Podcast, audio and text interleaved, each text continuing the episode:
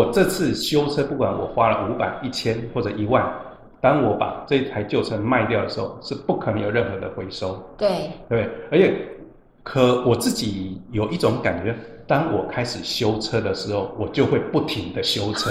哎，好像真。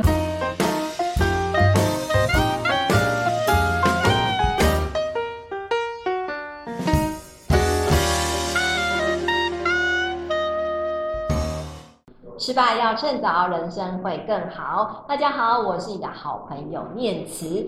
现在来到了一个年终换季的一个阶段了。其实很多人说除旧布新以外，也会趁这个时候，哎，买房子、换车子。但是呢，对于换车子这件事情，其实那个难度是非常非常高的。就是我根本不知道怎么样换车子，怎么样才能够换到一部好车子，会不会买了车子之后变成一场灾难呢？这个问题。我没办法解答，因为我就是一个机械 白痴，连我买车这个决定都是我老公帮我做的。所以今天我们来到这个非常专业的汽车这个厂商里面来哦，请到这个汽车产业的达人黄玉文来帮我们解答要怎么样买车不失败。那我们用最热烈掌声欢迎我们的大叔黄玉文。大家好，我是黄昱文。那我们现在的位置呢，是在我们福斯经销商啊，就是丰顺汽车的细致的服务中心。然后非常感谢我们的念慈大美女。那我个人呢，其实在汽车产业大概呃资历将近在十五年以上。然后其实我自己也是从呃汽车的经销商一路到整个汽车的品牌，然后包含像是到中古车的事业，或者是说我们的呃汽车融资这一块，其实大呃几乎说除了拿工具去组装车子之外，其他大部分的整个汽车产业链我都带过。哎，那就今天也非常高兴有这个机会来跟大家做这样一个分享。好，谢谢玉文。玉文，我其实我一直觉得很丢脸的一件事情，就是呢，我的人生第一辆车子啊，是大概在我结婚怀孕那个时候，我老公跟我说：“念慈，拜托你。”怀着我们的孩子，不要再骑车了，因为我就觉得我干嘛要买车啊？就是好好的一个人，那我骑车其实也都可以到得了，好像没有什么一定要买车的这个必要性。所以我人生第一辆车大概是三十二岁那个时候才买的。那我问，我想问你啊，你说你在汽车产业十五年，将近二十年的一个时间点，那你人生第一辆车是在什么样情况之下买的啊？其实哈，我觉得很多人的经验可能跟我一样，我们人生的第一辆车其实不是自己买的啊啊！因为我人生第一辆车是在我十八岁的时候爸爸妈妈买的。我觉得有点羡慕。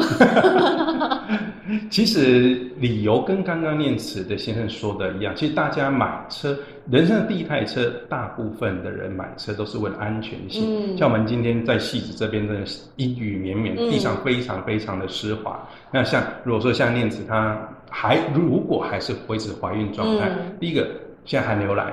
第二，地上湿滑，嗯、那是不是家人都会担心？对，肚上肚子里还有一个 baby，、嗯、对。那如果这时候我们一台车子，那可以开的时候，第一个挡风遮雨，你不用害怕外面的低温；嗯、第二个，四个轮胎的抓地力总是比两个轮胎稍微好一点。而且重点是说，因为有时候，因为像我们戏子这个台五线这边，其实还蛮多常见大车的。嗯，那你如果骑车的时候，其实就有时候因为视线的问题啊，或者诶路树遮蔽的问题，你。可能安全性就会稍微危险一点点。那如果这时候我们有一台车的话，那那当然对自己安全就比较有保障。所以说，像念慈的先生会建议他买一台车，像我爸爸妈妈就那不然你开车好了，嗯，哎，总是会安全让家里安心一点点这样。OK，所以你十八岁买车，那时候你有做任何的决定吗？有，我决定，好吧，那我们就买。所以你唯一的决定是说好买。对对对对对。那你后来这辆车陪伴你多久啊？呃，其实这台车陪伴我其实还蛮久，就是我除了那一辆车之外，我其实后面陆陆续续换了好几台车，嗯、因为对我自己来讲，我自己开车的，呃，应该说不能讲用车的想法。可能跟很多人比较不太一样，很多人买一台车会觉得，哎，我买了这台新车，用用用用就用它，它报废。对，对，这是普罗大众爱物惜物的精神。嗯，而对我来讲，我的想法跟大家可能比较不太一样。我会觉得说，一台车它的使用的黄金期对我来讲比较重要。为什么？因为大家都可以看到说，最近这几年汽车的新闻、产业新闻非常非常的多，尤其是电动车。对，我觉得表示说，其实汽车它从早年福特造车开始，嗯、到现在它其实经过非常非常多的。更技术的更替是，哎、欸，那所以说，变成说我们在用车的呃这个过程当中，我会希望说，哎、欸，第一个，我是不是能够用到一个比较新，但是相对又比较完整的技术？嗯、为什么？例如说，像我们现在常常听到的自动跟车，对，或者是盲点侦测，这个都是为了我们的安全性跟便利性。嗯、那所以说，当我们一台，其实每一台车可以使用的年限非常非常的长。我刚才提到，我有从事有到中古车事业这边去从从业，那所以说我们可以发现说，其实一台车用二十年甚至将近三十年都还是存在。嗯，可是我们想一想，现在的二十现在的车跟二十年前的车差异是非常非常大。啊，对，很多功能都不太一样。对，不要我们先不要讲我们的那个电子配备哈，我们光讲一个安全气囊。对，二十年的前的车的会不会有安全气囊？那我们就会想一下，嗯，搞不好没有。那现在我们基本上一台车最基本的安全配备，我们呢至希望它至少有六个安全气囊，啊、保护驾驶、副驾驶跟后面的乘客。嗯、我们希望六个。对，对，所以说我们在使用汽车的整个寿命的过程当中，我们我自己的理念是，我希望可以用它的黄金期之后，啊、我就可以换车。那在什么情况之下，我称之为黄金期？我自己的定义是在第一次大保养之前。啊，那么快啊？呃，你可能会觉得很快，可是第一次大保养感觉没有没有很久。呃，对我来讲，大概在六万公里，嗯、或者是六年，嗯、或者是五五年这样。嗯、为什么？就是呃，对我来讲，我自己啦，我自己，可能大家会觉得我浪费，就。我自己觉得，我这一台车，当它要开始大保养的时候，它可能就会面临维修的风险。通常为什么我会讲说要呃在大保养之后，我自己的习惯换呢？因为我觉得车子的维修叫做沉没成本。嗯，对，因为我这次修车，不管我花了五百、一千或者一万，当我把这台旧车卖掉的时候，是不可能有任何的回收。对，对，而且可我自己有一种感觉。当我开始修车的时候，我就会不停的修车。哎、欸，好像真的。对，因为为什么？因为我们就讲一台任何的工具都是这样。嗯。它当它的使用寿命到了一定程度的时候，它一定会有疲乏。嗯。会有需要维修的时候。那你一台车成千上万个零件，你没有办法预知它什么时候会开始需要更换。嗯。那所以我自己的习惯就是说，哎、欸，大保养，第一次大保养当成我自己的一个。界限，一个门槛，嗯、就在这之前，应该大部分人应该使用行动电源。如果你不是那种乱开车的人的话，正常来讲，你在这之前应该都只有保养费。对，没错。对，国产车大概可能五千到七千，嗯，进口车可能在一万到一万五。那当然，高级进口车那就另外讲。对，那在这种情况之下，说，哎，我是让我自己的车维持在最好的状态之下去使用它。嗯，对，那所以说，等到我面临可能会有维修的。呃，几率开始产生的时候，那我可能就想要去换一台车。那这大概六万或六年的时候，你可以发现说，我们可以去看一下，你可能会遇到，哎，车子大改版，嗯，或者一个新技术出来了。那这时候我们是不是可可以去试用一个新的技术？那这时候我使用新的技术之外，可能可以获得它的科技的便利性，嗯，或者是说，你看像现在引擎也开始有电动车之外，那很多车厂的引擎它开始小型化，对开始节能减碳。他都有这样的一个诉求产生，所以说我自己的习惯是，我大概每到一个周期，我就开始做这样一个更换，让我自己在用车上是可以维持在比让自己。比较好，也比较开心的状态。对，我觉得最重要一个关键应该是安全啦，嗯，就提升那个安全系数，而且保护自己的家人这样子。那玉文，我还想问，就是呃，你在汽车产业十五将近二十年那个时间点啊，其实你看过很多客户买车换车啊，那中间一定有很多失败的案例。那到底为什么买车会失败啊？可能会出现在哪些地方？其实一般来讲，我们如果说买新车失败呢，不外乎几点。呃，嗯、买新车失败比较容易发现，啊、一个就是超过自己的负担能力。啊。对，因为例如说我是一个喜欢比较 show off 的人，嗯、啊，对，那我可能就哎，我非双 B 不买。啊。可买了之后呢，这是我们在中国常常看到，嗯，你的车被法拍了，啊，真的耶！对，所以我们市场上很多法拍车，对，因为法拍车都是高级车比较多，嗯嗯、那表示超过你的负担能力啊，所以如此。对对对。嗯、然后另外呢，就是说你可能当初在买的时候，呃，有一些人是尝鲜，嗯。我自己比较不会啦，就是有一些我们看到，哎，新的技术出来的时候，或者哎，一个新的没见过的品牌出来的时候，他就先抢进去买啊，就跟 iPhone 人家用最新的那个感觉是一样的。对对对对对对对。但是有时候这种就是跟赌一样嘛，嗯，呃，有时候就哎，刚好他的技术做的还不错，嗯、你就哎，有点抽盲盒的感觉，对对，你获得很好的使用经验。可也曾经发生过，哎，这台车买回来。可能它的品质不如预期啊，它的效能不如预期，嗯、对它，因为因为像我们其实车界还蛮常听到召回啊，对，对最近好像这几年还蛮多召回事件的。对对对，像之前有很多那个安全气囊，但是但不是说召回就一定是在这种新的车型上面，嗯、而是说新的车型，我自己的习惯是，我不会去尝鲜，嗯、我会等到哎，可能过了一年两年，哎，这个。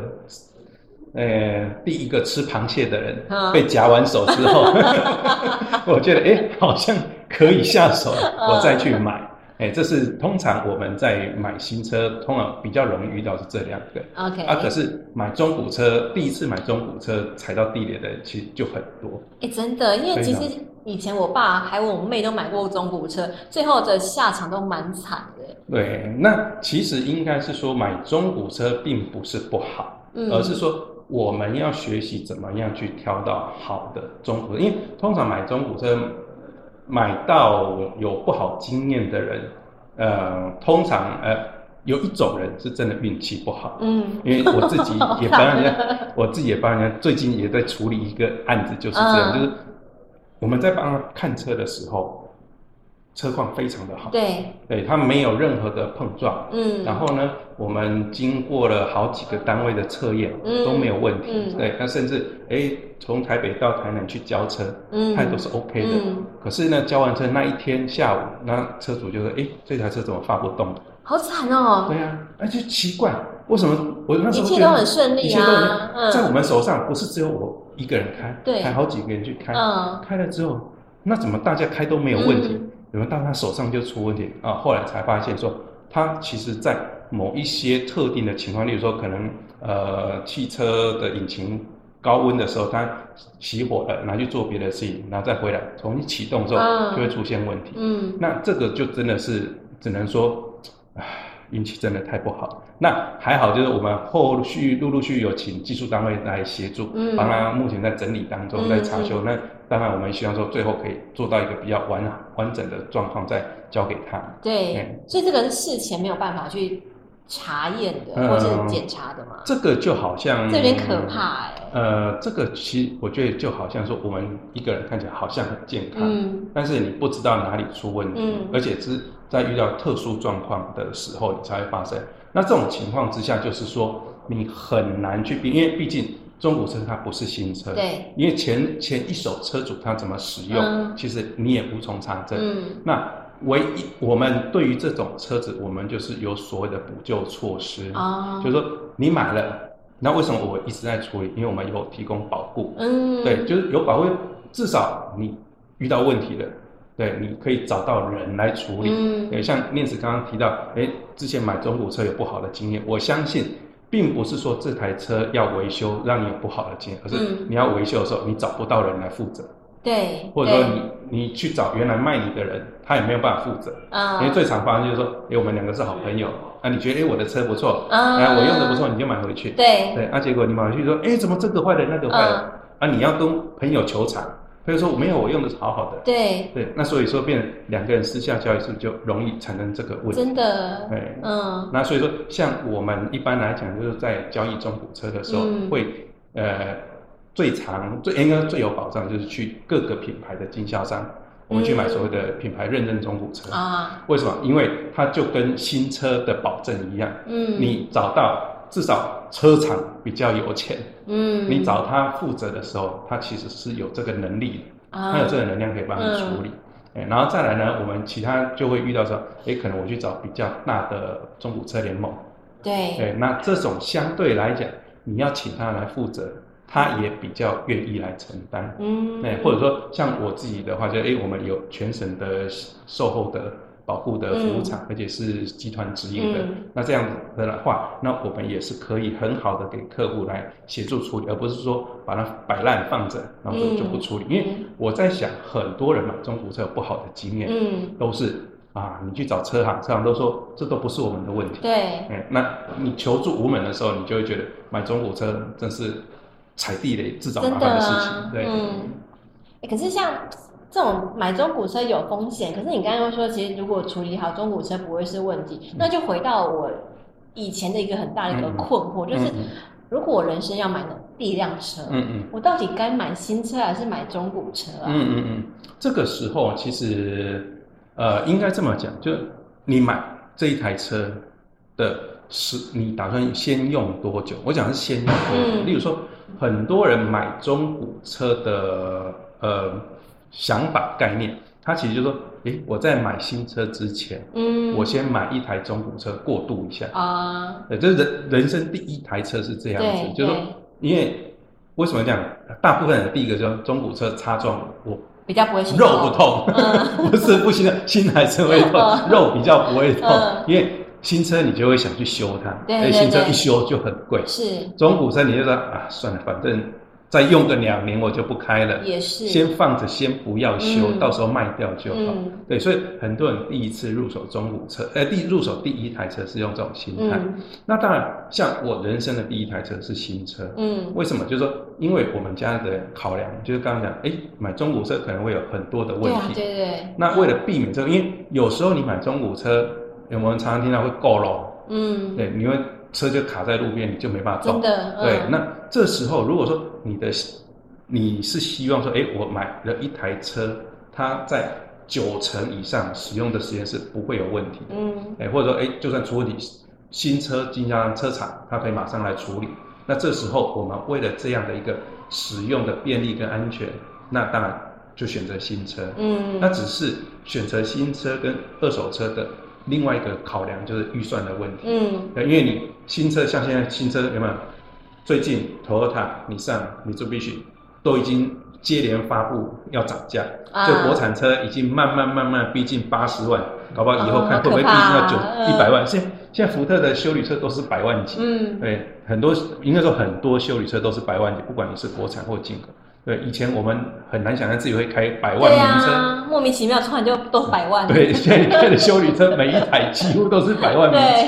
对，对，所以你就会遇到这个困扰。那这时候怎么办？在这时候就说好吧，那我可能因为呃我的资金有限，我不想去背那么重贷款，嗯，那我就退而求其次，我去找一个车况比较好的，嗯，或者说哎我去找专家来帮我挑选，呃可能。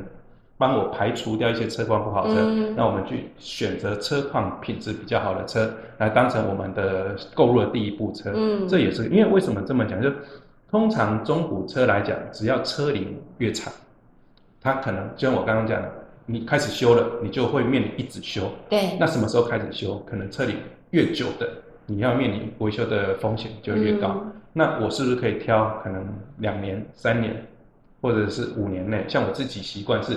六年换一一部车，嗯，那是不是四年到六年的？其实这个车况还不错，嗯，这就是你可以去考虑的，嗯、因为使用的车龄短、里程数少，它呈现的耗损也比较少。那这时候我们就可以去做这样的一个评估跟选择，是不是在我们对于旧的车跟新的车中间取一个我呃比较新一点的中古车啊啊，这也是另外一个选。嗯、第一个，它可能对你的采购的压力。就不经济压力就比较不会那么重。嗯，哎、嗯欸，可是像不管是买新车或者是买中古车啊，嗯、我相信很多人他可能就是呃只看价格，嗯，嗯到底哎、欸、这个到底我能不能符合？还有就是呃什么厂牌啊，嗯、或者什么性能，其实大家真的没有那么的熟悉耶。嗯、那到底在挑车的时候，我到底该注意哪些事项啊？OK，其实哈呃。车子的不管是它的配备或者性能，嗯、其实呃，从我们讲从便宜的到贵的，它的 range 是落差非常非常的大。那我们应该怎么去挑选一台车？就是我觉得第一个最主要就是考虑自己的使用需求。嗯，呃，例如说，哎，你可以先从大部分的时间是几个人使用这一台车。啊、对，例如说，哎，我可能只是都通常是自己上下班代步。嗯，那可能我只需要小车就好了。对，对，那可是说可能啊。念慈需要的是家庭生活是比较丰富，因为常常去爬山啊，出去玩啊，嗯、对，那肯定会需要一台大一点的呃家庭用的修旅车，因为除了家里的成员一起出动，那你可能还会有行李，嗯，那这时候你可能会需要一个大一点的，嗯，那可是好，那当你确定需求之后，我刚刚讲好，以修旅车来讲，嗯、因为现在台湾最夯的就是修旅车，嗯，休旅车来讲，每个厂牌都有修旅车，对，对你到底是要买便宜？呃，便宜一点点的国产修旅车，哦、还是你要买进口修旅车？嗯，对，那它会有什么差别？就第一个，我们刚刚有提到，可能性能跟配备，嗯，对，因为拿再来就是所谓的安全性，呃，也不能讲安全，每一个厂牌的车都不会说自己不安全，嗯，那可是我们怎么样去有一个更客观的方式去评估这一台车是不是安全？对。比如说，我们可能就上美国的 IIHS 的网站，嗯、它有所谓的碰撞系数。嗯，那甚至它会把每一个前座、后座或对行人它的整个碰撞的部分去做一个评分。那这时候，我们去找到这个厂牌、这个车型，看它的碰撞出来的成绩之后，对，那我们就可以去评估哦，那可能什么车的分数是比较满足我，嗯，或者是说最简单的。当你不知道该怎么调安全性的时候，最简单的方法就是我去看它年度十大好车。啊，对，它有那个那个好像最 top 的十台，嗯，那个名字我有点忘记，那就它会精精选十台，嗯，这是安全成绩相对最高的，嗯，对，那我就那我们就可以去参考它。那只是因为它是美国的碰撞测试，有一些车型在台湾可能没有看到，对，那但是。你大部分，例如说你想到的 Toyota 啦，或者其他大厂牌的车，照道理在台湾应该都会有。嗯，那这是我们真的安全的一个参考指标。嗯、那再来呢，就是所谓的性能指标。对，性能，呃，性能的参数很多。对，那我简单讲就，我就讲马力就好了。嗯，对，马力可能会从，呃，台湾有一些小车是可能九十匹或者一百匹马力，然后一直到可能中型房车会有一百八。然后甚至现在像一些比较要求的，它可能会破两百。那哪一个会适合你？就是说，如果说像我刚刚讲，你是在大部分时间是在都会区里面上下班代步，嗯、你在都会区代步的车，你会去挑一个一百八或两百匹马力的吗？好像不需要、哦。对，因为你在台湾的红绿灯那么多，你可能 油门刚踩下去一百八十匹马力，连踩深的机会都没有。嗯对，那这时候你可能就会考虑说，那我就买小一点就好。嗯。对，那如果说，哎，像有一些人他的工作是要南北跑，那可能他会在效率上、时间上他会有所需求，那我就买马力大一点，嗯、那我可以在合乎法规之前，我开的稍微快一点，也比较不会那么累、啊。对对对对对对对，嗯、那这就是我们对性能，对，那再来就是所谓的配备，嗯，对，配备，例如说我们最简单，现在有。所谓的 ADAS 就是先进科安全科技这一块，ADAS 这一块，对不对？哎，你要不要自动跟车？嗯，对，那你需不需要盲点侦测？嗯，或者你倒车的时候会不会需要所谓的三百六十度环景？嗯，或者甚至哎，你会不会需要自动停车？嗯，因为可能有这些女生就说我不会停车，对，我就是需要自动停车来帮我停。嗯，那这时候是不是你就要可以去选？对，或者说呃，我们所谓的脚踢尾门，对，你抱了一堆东西，然后脚下面扫一下尾门，自己感应式打开。哦，真的。对，就因为现在的电子科技越来越发达，所以这些配备都会越来越分析。对，那当你当然对对，我们常听到就是小朋友才做选择，大人什么都要。可是当你全选的时候，你就会发现，哎，预算越来越高。真的。本来预算是这样，那拉拉拉拉变得跟天一样高的时候，那怎么办？好。那这时候我们就开始照我们的使用频率开始删，嗯，删完之后你看哦，这些都是我必要缺一不可的时候，嗯、你再去看哦，可能我刚刚讲了，哎，你先用你的需求，嗯，你的马力的范围，然后选择配备之后，慢慢慢慢你去 narrow down 下来之后，其实多多少少你的选择的可可参可参考选择的标的就会减少，这时候你就可以避免掉选择障碍。啊，懂了，哎，因为刚好现在是十二月跟一月转换这个期间啊，嗯嗯嗯、我听说好像十二月买车比较便宜，嗯、所以现在是不是一个下手买车的好时间啊？嗯，其实对一个新车经销商的 member 来讲，我们应该讲的随时都是买车的好时间。不过当然，如果说您会希望说挑到一个相对来讲。最好杀价的时间点，当然是年底是最好的时间点。嗯、为什么？因为我们都会遇到所谓跨车子会有跨年的问题。嗯、当你在年底的时候，你买的是今年出厂的车的时候，你就会有跨年式。对，因为跨年式对中古车来讲，它就是一个十二月过完一月，它就是一个跨年，它就是一个叠价的契机。嗯、对，那这时候。车厂为了赶快把今年生产的车，就跟卖牛奶一样，嗯，对你集齐品，集齐品，你就是要赶快促销掉，对，不然到了二零二三年，大家在卖二零二三年式的车的时候，你还在卖二零二零二二年的车，嗯、那消费者要选什么？对，对，所以说我们就会在十二月的时候，相对来讲促销筹码就会多一点点，哎、嗯，但是这个就我刚刚讲，你还是会遇。你当下享受到这个便宜的时候，未来你还是会面临到，哎，我一样用了十年，可是我二零二二年的车的折旧就会比二零二三年的一月的车会多一点点。嗯，所以这个就是你到底是先享受还是后享受的问题。嗯，所以你建议大家，其实一年呃十二个月都是买车的好时间。嗯，但是我还是要问你啊，所以我到底十二月底要，嗯先享受买还是一月份再买？到底我之后卖车会有落差吗？呃，我觉得会有，但是不会让你有到感受那么深刻。嗯，就是说，我就想它一样会有价差。嗯，对，你今年买准备跨年的车的出出厂日的车的时候，跟你到时候卖掉的时候，那个价差其实不会让你有很深刻的感受。嗯哎，所以说，其实为什么讲呢每一个时间点都是你下决定买，我们讲的是买新车，嗯，都是一样的，嗯，哎，没有太大的明显的差异，嗯，会让你感觉到卖车的时候会有心痛的感觉，那是跟你的品牌 跟车型有关，对，因为像在台湾很特别，Lexus 跟 Benz，它的。保值率就是特别好。啊，哎，所以说同样年份的是同样年份的车，同样等级的车，Lexus、Toyota 跟宾士，嗯，就是中古车价就是比别人好一点，嗯，哎，那这个就是大家可以稍微参考的部分。嗯、那可是相对来讲，他们这些品牌出的车的车型，啊，不是它的配备、性能跟它的外形，是不是能够满足你的要望？啊？呃，其实又很难讲，所以说。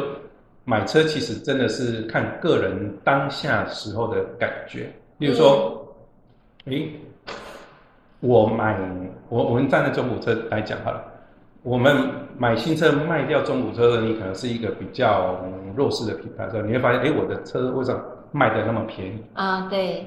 可是当我是一个中国的消费者的时候，诶、欸，我觉得我可以用便宜的车买到这台好的进口车的时候，嗯、那你是不是有觉得捡到宝的感觉？嗯哎，所以说，其实这个真的是买车就有点像买衣服。嗯，我这件衣服看起来，哎，我自己喜欢，别人不一定喜欢。哎、嗯，所以它其实还是有多多少少有这种落差。啊，懂。所以其实买车跟买衣服一样，还是要选择你到底适不适合你自己啦。嗯。还有你要走安全路线，还是走被选路线？对对对。其实有影响到你这个这辆车之后，如果你想要卖掉的时候，你的一个转换价格哦。是是是。那玉文你自己选择的是哪一个路线啊？其实，因为我们在车界久了，我们就会挑说，嗯，适合我的。没有没有，因为其实我觉得哈，男人喜欢车，嗯，那车子也很像男人，嗯。为什么这么说呢？就是说，因为，例如说，新车它其实就很像是小鲜肉，嗯，对不对？你挑新车的时候就感觉，哎，就是一个小鲜肉，你就感觉它就是年轻、阳光、有活力，对。那可是像二手车呢，那可能就像我们这种中年男子一样，嗯、太太跟着我们就说啊，过得去就好了。嗯、对对，你稍微有点贡献，可是又已经习惯了，嗯，对，就可以相处就好。有点哀伤的感觉。然后等到有一些人。他是在挑代步车的，嗯，那这种就好像说你遇到的是一个啊垂垂老矣的 老人家，对，没有什么 CP 值，嗯，可是它会动，会动，对，真的在二手车市场，我们还是可以看得到，有的人真的去买那种，哎，我能动就好，嗯，因为对他来讲，他可能说，哦，他比如说。他就是去爬山，嗯，对，爬山爬山的时候，我就要把车停在丢在路边，不是不那个不叫停在，那叫丢在路边，对。那这时候你就哦，我车子可以把我载过去，再载回来，这样就好，对。那等到他要去逛街 shopping 的时候，他可能就把小鲜肉开出来了啊。懂懂懂，嗯，所以其实就是每个人还是要先理清楚自己到底要什么，然后去选择你要新车还是要呃二手车，要选非选的牌子还是选一个相对安全稳定的一个牌子这样。其实有另外一种，我自己最近就是我后来就从新车到中古车又到新车的这样一个历程当中，其实我自己有得到一点点感想，就是说，其实买车除了说你需求之外。我相信对大部分的人来说，买车它是一个预算。啊，对，你可以先抓你的预算，嗯，对，像我自己，我因为我懂得去怎么去评估中古车的好跟坏，嗯、我也会有一些后勤资源体系可以协助，嗯、所以说，变成说，因为我自己没有排斥中古车，嗯、甚至我也有时候会推荐人家挑中古车。那对我来讲，就是说，好，假设我现在抓出来就是七十万，嗯，哎，可能现在不够八十万好了，嗯。八十万的预算，我可以买国产车，嗯，或者我买一些像一些比较高 P 高 CP 值的进口车，嗯，八十万是可以买得起的。那如果我不挑新车，我八十万可以买什么？哎，搞不好我可以买到比较车龄可能稍微多一点点，嗯，那但是它可能是豪华车系或者比较好的高性能的进口车。嗯，那是不是说，当我有我用预算再来先把预算放前面？然后抓出来适合的车的时候，嗯，我再来筛选，哎，哪一种车适合我？嗯，对，例如说，假设我现在我就希望说，嗯，我的因为家人慢慢的小孩慢慢长大了，我需要空间大一点的。那可能他们现在小朋友也越来越难骗了，他不是到隔壁公园就可以玩的阶段的时候，嗯，我可能要带他去，哎，去东部去南部玩。那这时候是不是我开比配备比较差的？车的新车的时候，对我来讲，我开车的是比较累的。对。那这时候我是不是用这笔预算，我去买一个好一点的进口车？那这个就变成说，诶，我现在我是可以做这样的考虑。嗯。但前提就是说，我们希望用这笔预算去买车的时候，要先考虑的说，预算的就是车的品质。嗯。呃，不要说啊，因为我常常听到的故事，诶，我去比价完之后，这一家最便宜，对所以我就买这个。嗯。然后最后我就踩到地雷。嗯。所以说。还是建议大家买车，还是先考虑车况跟品质是比较重要的。好，懂。那最后就是我们今天主题是如何买车不失败嘛？刚刚宇文分享了很多中间的一些眉眉角角啊，然后其实。很多人可能第一次买车，他还是会听得一团混乱。嗯，所以呢，最后能不能请你用三个关键，就是如果今天我就是一个新手，我什么都不知道，就是一个买车小白，嗯，那我今天进入到一个很混乱的这个呃买车市场啊，我到底有什么三件事情是我一定要做到的，我才可以买车不失败？呢？嗯，第一个预算，对，先搞清楚你要花多少，因为什么？我刚刚第一个讲的就是。我们买新车最常失败的就是超过你的负担，嗯、千万买车不要做超过自己能够承能力承担的这个范围。呃，第一个车，第二个需求，为什么？我们都知道开修旅车很爽，开进口车很爽，但是这个是不是真的符合你的需求？因为有可能。对，人家讲 C 三百买回来，你永远都只能加三百块的汽油钱。对，这就不一定是你的需求。嗯、对，那或者说你明明是自己一个人，你硬要去开一台修理车，嗯、这个就不太好。所以预算跟需求，然后再来第三个就是找一个你认为专业的人提供你讯息。对，对，因为这个它可以帮你分析。例如说，我们讲的呃所谓的自动跟车，它到底是从零跟到一百。还从四十跟到一百，这是有很大的落差的。嗯、对，那如果你不懂车，你只知道说哦，这个有自动跟车，你就买了，结果你发现说，诶，为什么我的高车在高速公路上不会刹车，自动跟车都不会？因为其实你跟的不是到零。啊，哎，你可能跟到四十，它就解除，结果你就撞上去了。啊，哎，所以这这是所以说你会，因为汽我刚刚讲汽车的配备越来越 fancy，嗯，越来越先进，所以如果你真的不懂的时候，可以找朋友。